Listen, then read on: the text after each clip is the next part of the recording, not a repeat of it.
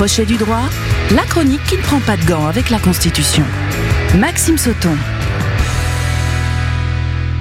Bonjour Maxime. Bonjour Julia et bonjour à toutes et à tous. La semaine dernière, nous parlions de l'élection américaine et Donald Trump a remporté hier la primaire des républicains dans l'état de l'Iowa. Nous suivrons l'élection américaine tout au long de l'année au gré des rebondissements de l'actualité outre-Atlantique et des rebondissements, il y en aura sûrement beaucoup. Je vous l'avais promis la semaine dernière, cette semaine, nous parlons du Premier ministre sous la Ve République.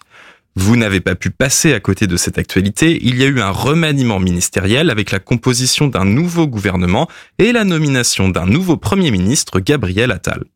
Aujourd'hui, je vais vous parler du rôle du Premier ministre, mais surtout vous montrer que les politiques, par la pratique, ne respectent plus vraiment, voire plus du tout, le texte de la Constitution.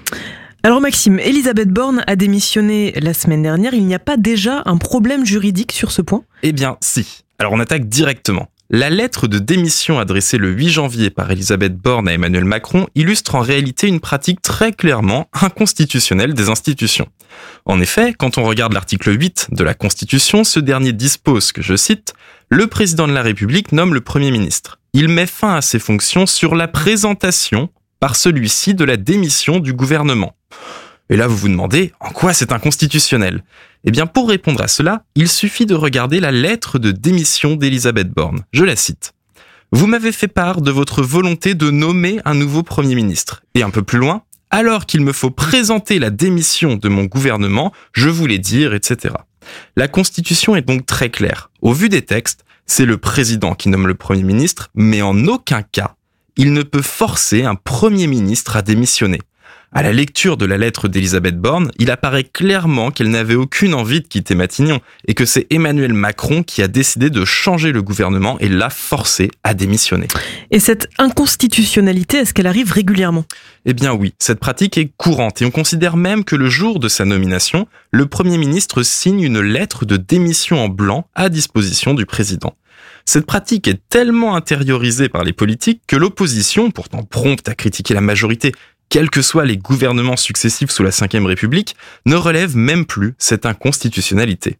Il apparaît aujourd'hui normal qu'un président demande la démission de son Premier ministre et que celui-ci s'exécute. Or, ce n'est pas ce que prévoit la lettre du texte constitutionnel. Normalement, si le Premier ministre ne veut pas présenter la démission de son gouvernement, le président de la République n'a aucun droit à l'exiger. Et est-ce qu'il y a d'autres euh, types d'inconstitutionnalité dans ce style qui sont liés au gouvernement? Eh bien oui.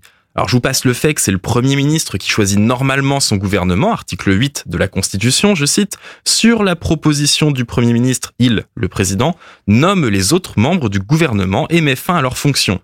Or ici en l'espèce, il apparaît clairement que c'est Emmanuel Macron qui a pris la main sur la composition du gouvernement, et idem ici, cela ne choque plus vraiment dans la pratique. Mais je vous ai gardé le meilleur pour la fin. D'après la Constitution, l'article 20 dispose que le gouvernement détermine et conduit la politique de la nation. Et l'article 21 que le Premier ministre dirige l'action du gouvernement. Cela signifie donc que normalement, au vu de la Constitution, c'est le Premier ministre en France qui détermine et conduit la politique de la nation. Lui, et non pas le président de la République.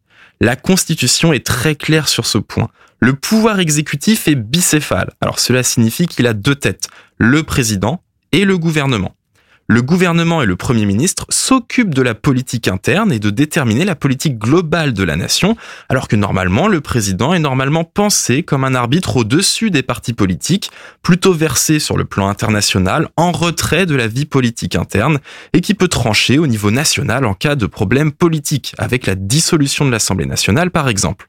Mais dans la pratique de la Ve République, on imagine très mal aujourd'hui que le centre d'impulsion politique puisse être le Premier ministre, donc Gabriel Attal, et que le président de la République Emmanuel Macron interviendrait peu, voire quasiment pas, dans la politique interne.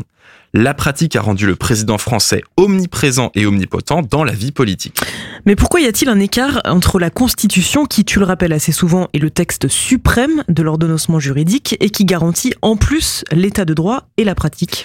Eh bien, cet écart entre la norme et ce que l'on appelle en droit la normativité, et la pratique, donc la normalité, s'est fait au cours des décennies de vie de la Ve République. En soi, ce n'est pas très grave. Le Premier ministre joue tout de même son rôle, et comme il est nommé par le président, on suppose qu'il partage les mêmes idées. Les premiers ministres sous la Ve République ne sont pas pensés comme des contre-pouvoirs au président. Ce sont des collaborateurs, voire des fusibles. Hein. par exemple, le gouvernement Borne a sauté par la volonté présidentielle pour marquer un nouvel acte dans le quinquennat. Le seul cas où le Premier ministre se retrouve avec son rôle plein et entier, c'est en cas de cohabitation, où le président doit alors composer avec un contre-pouvoir au sein même du bicéphalisme de l'exécutif. Et là, les mesures de la Constitution que je vous ai citées reprennent toute leur ampleur. Mais en temps normal, le Premier ministre, disons-le très clairement, est totalement soumis au président. C'est un intendant et il ne fera rien qui puisse déplaire à ce dernier, auquel cas il se verrait contraint à démissionner, façon délicate de dire qu'il serait viré et remplacé. Cependant, pour conclure, cet écart entre normativité et normalité n'est pas grave dans ce cas d'espèce, mais c'est une telle existence qui peut être dangereuse. Tu l'as rappelé dans ta question, la Constitution est le texte suprême et l'état de droit est une notion absolument clé. Il est gênant que la pratique institutionnelle ne respecte pas la lettre de la Constitution.